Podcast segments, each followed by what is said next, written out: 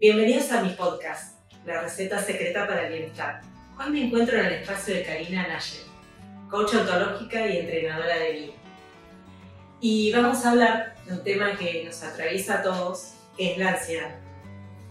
Cari, contanos, ¿qué nos cuenta la ansiedad? Gracias por invitarme a este podcast. ¿Qué nos cuenta la ansiedad? Bueno, nos trae mucha información la ansiedad, principalmente de, la, quién estamos siendo ¿no?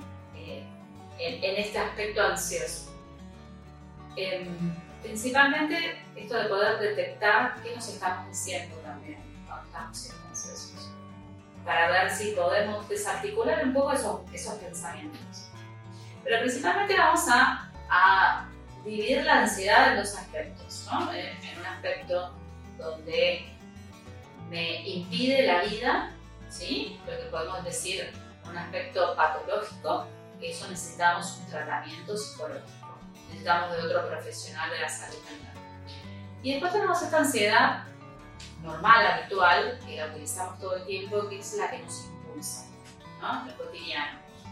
Y vos decís, bueno, ¿cuál sería el límite y el otro? ¿No? Sí, bueno, esto es eh, cuando yo me voy a dormir y no puedo parar de pensar y a la noche me despierto pensando lo mismo que me acosté. ¿Eh? Que dejo de hacer cosas por esta ansiedad. Entonces empiezo a evitar, empiezo a dejar, empiezo a salir del mundo normal. Y tenemos síntomas, ¿no? Físicos. Sí. Ahora vamos a hablar de los síntomas físicos también.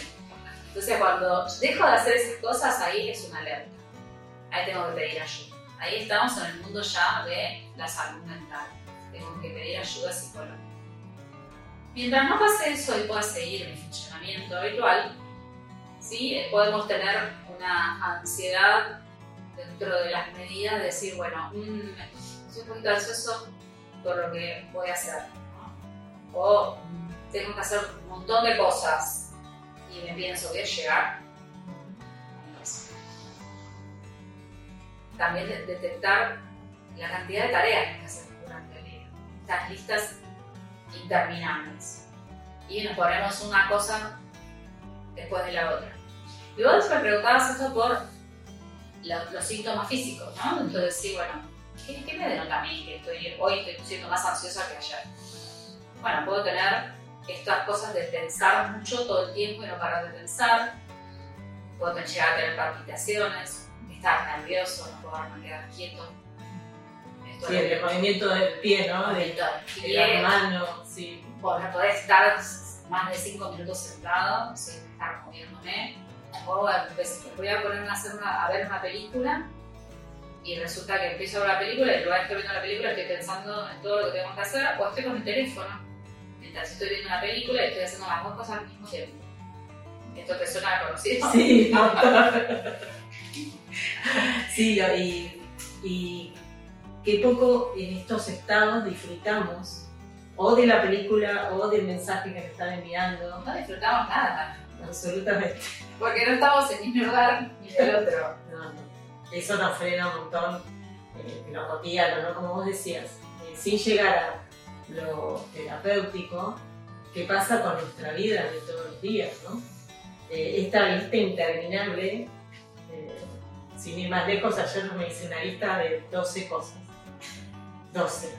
Y cuando voy a mirar la lista digo, hice la mitad y me sentí mal. Siendo, digamos, sabiendo que no estaba bien, las 12 cosas eran un montón, pero me sentí de mal y me, sentí frustrada. Y veo que eso también trae ansiedad.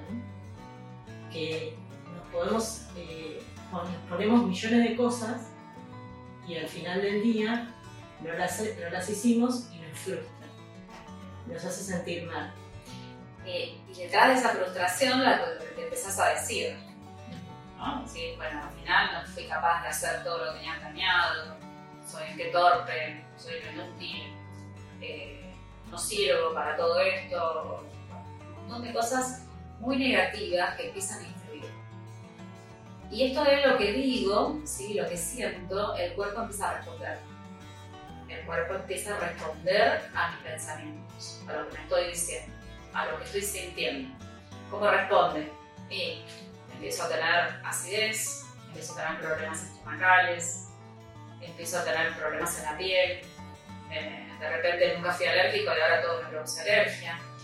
¿sí? Eh, eh, empiezo a somatizar, somatizar físicamente con todo esto. Entonces, y esto puede traer problemas serios a largo tiempo. El, cuerpo se prepara, está lleno de adrenalina. Esto, el estado ansioso lo asociamos también a que estamos preparados ante una amenaza. La amenaza en este caso es, no pude hacer todo. ¿No? ¿Qué, ¿Qué, va a pasar? ¿Cuáles son las consecuencias de lo que no pude hacer todo? ¿Qué me van a decir? ¿Qué me voy a decir yo? Pero este que voy a decir yo pasa a segundo plano. Porque primero está lo que me va a decir de lo que no fui capaz. Entonces, esa es la amenaza. El cuerpo se prepara para esa amenaza. Se llena de adrenalina. Sí, que aumenta el cortisol, porque todo esto provoca estrés. Exactamente. El cuerpo. Exactamente. El estrés, cuando uno vive constantemente con el cuerpo estresado, lleno de adrenalina, lleno de cortisol, empieza a deteriorarse físicamente. El sistema inmunológico se empieza a deteriorar. Entonces pasamos de tener una gastritis a tener el síndrome del colon irritable, a que ello sea un poco, se empiece a ser más grave la situación eh, fisiológica, orgánica. Entonces, ¿qué hacemos frente a esto? ¿Y, qué nos pasa cuando eh, en, esos, en esos momentos nosotros entendemos que no podemos controlar todo, o sea, no lo entendemos, pensamos que podemos controlar todo, vuelvo para acá. Pensamos que podemos controlar todo, pero no controlamos todo. Eh, ¿Qué nos pasa corporalmente? Empezamos a sentir que, no tenemos, eh, no tenemos eh, como con el control de la situación y nos hace sentir mal porque eh, yo cuando estoy atravieso esos estados, pienso que esas 12 cosas las puedo hacer. Que y, me, lleva, me lleva que puedo controlar todas las variables que esas 12 cosas traen, ¿no? Y no entiendo que hay un montón de personas involucradas, o situaciones, o, por ejemplo, el otro día yo tenía que viajar a otro lugar donde tenía que hacer cinco cosas. Se largó una lluvia terrible, el otro día fue terrible. Sí, y claro, la mitad de las cosas me quedaron truncas. Y yo decía, pero yo ya me había preparado, iba a hacer todo, iba a hacer esto, iba a hacer el otro. En un momento dado, yo me voy a atar las zapatillas y el agua me caía así. Eso no puede ser, me quería morir. Y claro, después, cuando me volví a subir al auto, todo por supuesto, dije, el hombre propone y Dios dispone, porque realmente yo podía anotar esas 12 cosas en ese, momento no sé cuántas anoté. Yo podía anotar, pero en realidad el tiempo no me lo permitió. Bueno, es fácil hacer una lista. Uno se sienta, papel, una lapicera y hace lista. Entonces, lo mejor para que esa lista sea más realista es ponerle horarios. O sea, decir, bueno, tengo que hacer esto, ¿cuánto me va a llevar a hacer esto? Sí, pero ser realista lo que implica es, yo sé cuánto me va a llevar. Yo en cinco minutos no puedo hacer todo. O sea, eh, por ejemplo, dame un ejemplo de lo que tenías que hacer. Y tenía que hacer, eh, digamos, cinco compras en distintos lugares y me tenía que manejar de un lado al otro, que yo lo hago caminando sin ningún problema, cuando no, hay tanta lluvia, eh, pero en este caso tenía que ir con el auto y en el auto no se consigue estacionamiento y bueno, hay un montón de cosas de variables que... Ya está, tenés la variable de ese estacionamiento, que también depende de que haya mucha gente en la calle. La variable del clima. ¿Entendés? O sea, la lluvia, todo lo lentaliza. No, todo lo pone más lento. Sí. Entonces, eso también tengo que tenerlo en cuenta. Más que, ¿cuánto pensaste que ibas a tardar vos? ¿Que vas a hacer 10 minutos y vas a hacer todas esas cosas? Entonces, pensamiento mágico, ¿no? Claro, sí. ese es el, el, pensamiento mágico, que eso es distinto a lo realista.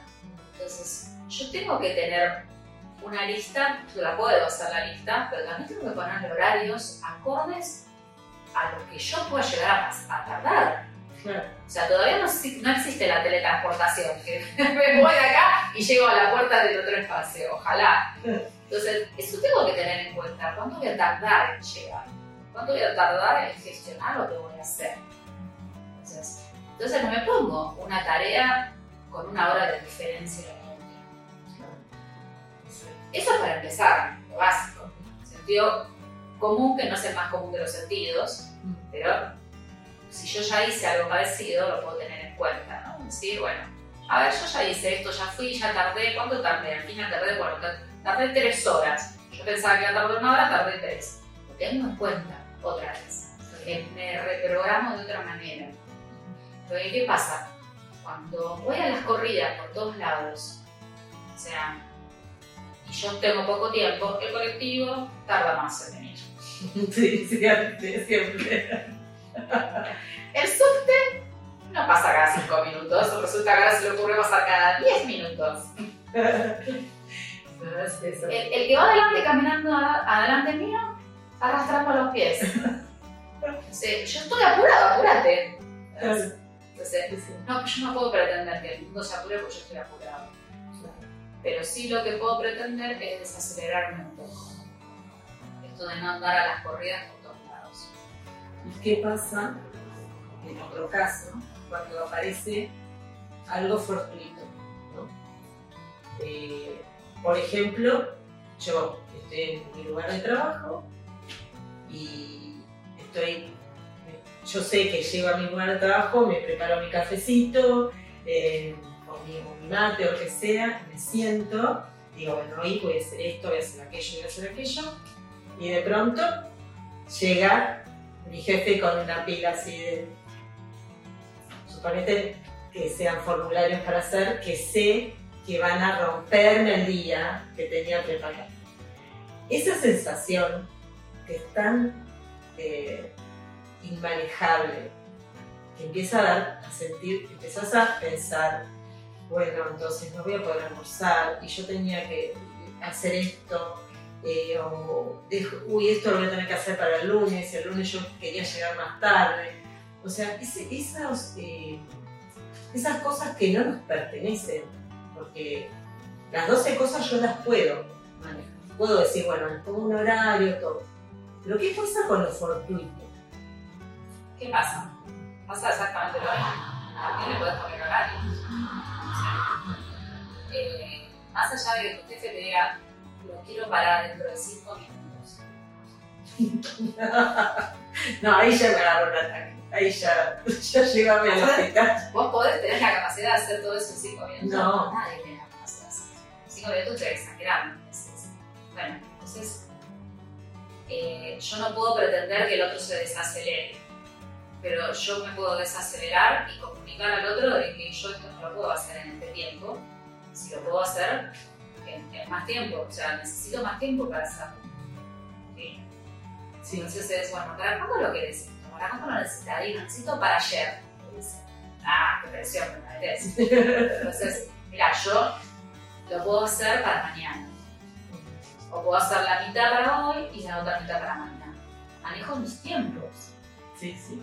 Y bueno, suponiendo que no sea posible, que puede pasar yo me acuerdo trabajaba en el banco, tenía vencimientos específicos de horarios que todos los días había que la gente traía la, información tarde, qué sé yo. También eh, tomando unos segundos para respirar, entender lo que, lo que está pasando y tal vez no pasarlo tanto por el cuerpo.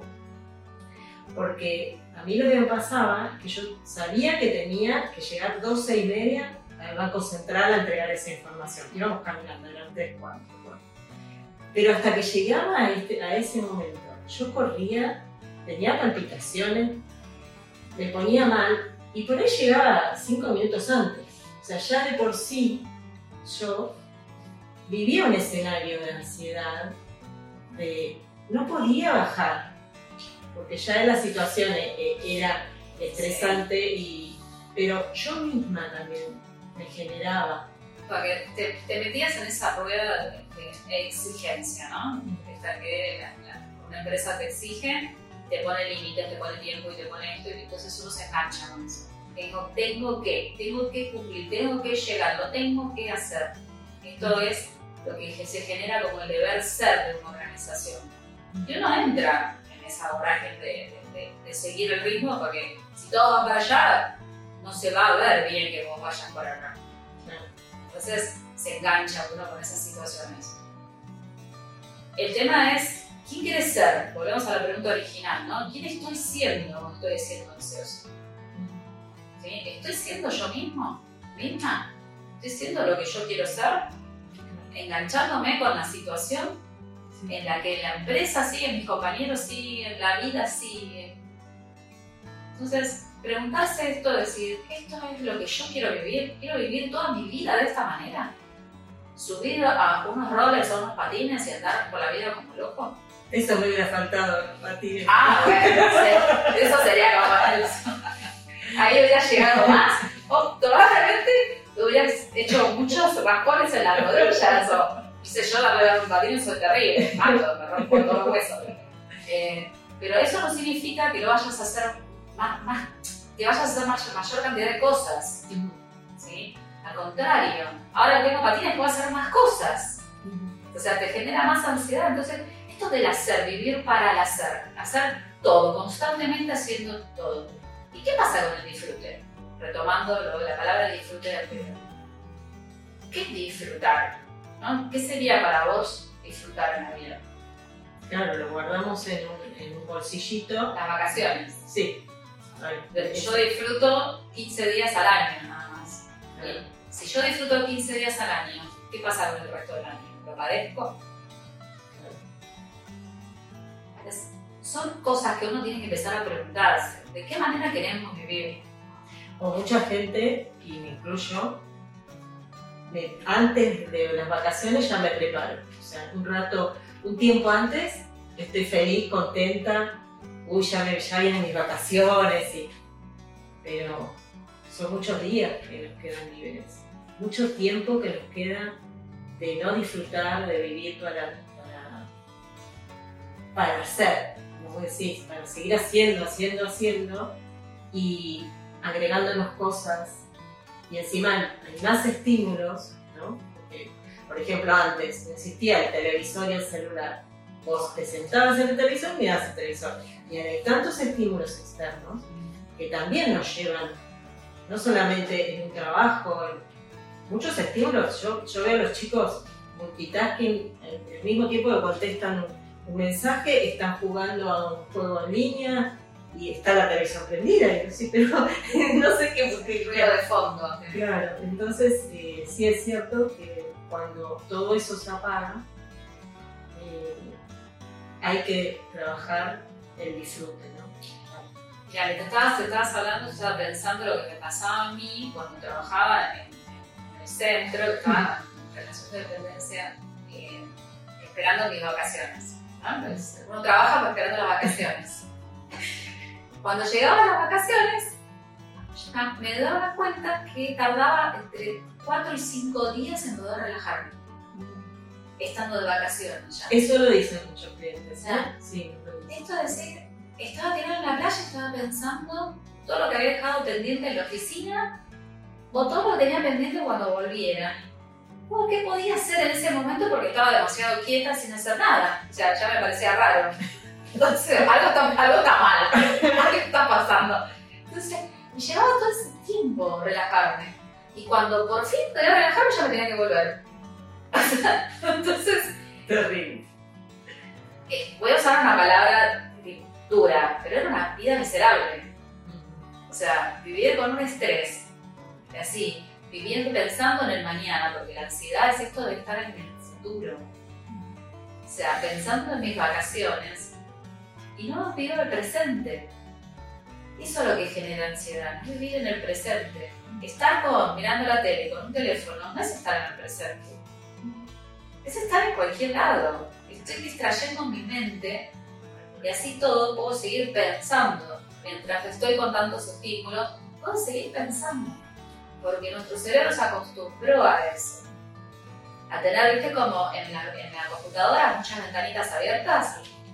Entonces, eso genera mucho estrés y desgaste físico. Sí. ¿Y podemos eh, dar algunos tips como para En esta, durante lo que estábamos conversando, dimos muchos tips, ¿no? Esto de poder decir, bueno, la lista la cortamos. Una lista real. Una lista real, o sea, poner horarios, o sea, poner horarios para saber cuánto puedo poner.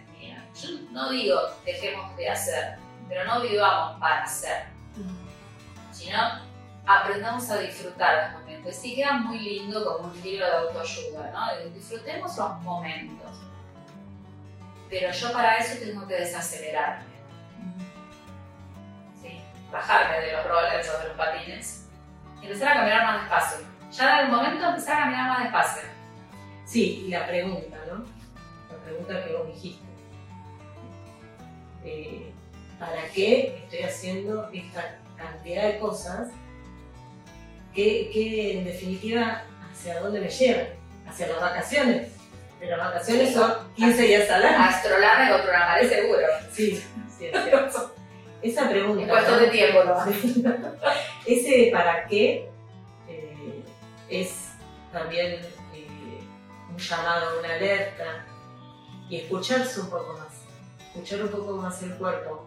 A mí me pasa que, eh, te digo, hoy había, iba a anotarme en un, en un curso, multicurso, iba a anotar un curso y de pronto no sé qué pasó, se ve que cada vez, porque esto se va aprendiendo, digo, "Mm, si yo me anoto en este curso, voy a tener tiempo para hacer esto, esto, esto.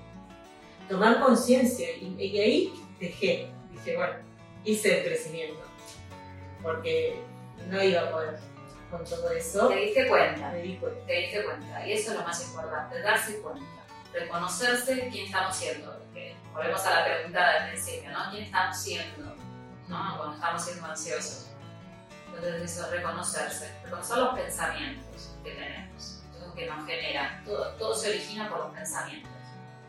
¿Y para qué? ¿Para qué estas listas interminables? ¿Para qué lo hacemos? Eh, yo creo, eh, eso, esto es muy personal mío, creo que estas listas interminables son para estar ocupados todo el tiempo.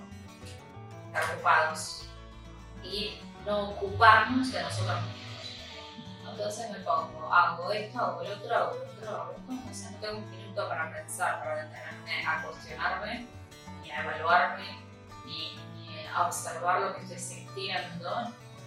Entonces esto de- de- me meto en esta vorágine de hacer, hacer, hacer, hacer Y preocupados, ¿no? todo el tiempo. Siempre previendo de qué nos vamos a ocupar.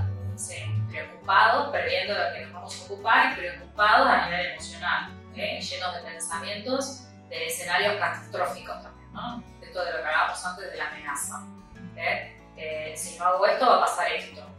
Y si hago esto y lo hago mal, entonces es otro escenario ahí que se abre, o- o- otro tema distinto, ¿no? También esto de hacer las cosas si me sale mal, el miedo. Y vos dijiste vivir el presente, vivir el momento en el que estamos. A través de empezar a tomar conciencia de lo que estamos haciendo en el momento en que lo hacemos. ¿no? Eh, hay, hay formas, eh, pero sobre todo creo que es, también es a, modo personal, que es empezar a hacer un ejercicio de esto, que es lo, que es lo que estamos viviendo en estos momentos, pero como un ejercicio. Si aunque sea, nos damos un tiempito, cinco minutos en el día, después un poquito más, eh, donde sabemos que vamos a tener un momento álgido de hacer las tres P, ¿no? Parar, pensar y proceder a decir, estoy aquí. y empezar a, a extender esto. Pero contame, ¿qué estamos preparando?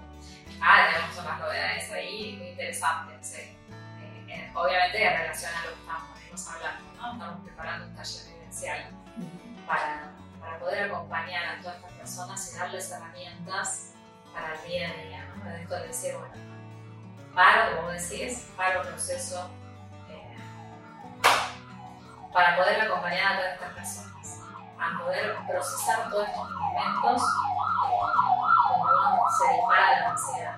¿Qué hago? Es fácil hablar de la ansiedad, pero no es tan fácil eh, actuar sobre la ansiedad.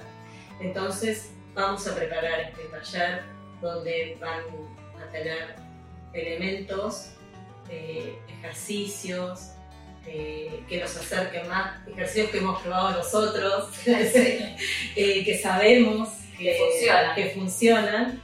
Eh, por supuesto, siempre hablando de la ansiedad funcional, la que vivimos todos los días, todos nosotros, eh, para que nos ayuden a esto, a ocuparnos de este momento presente. Para estar más en aquí ahora, más presentes. Y poder bajar un poco el nivel de estrés y de ansiedad principalmente. Bueno, muchas gracias. A vos. Gracias, gracias.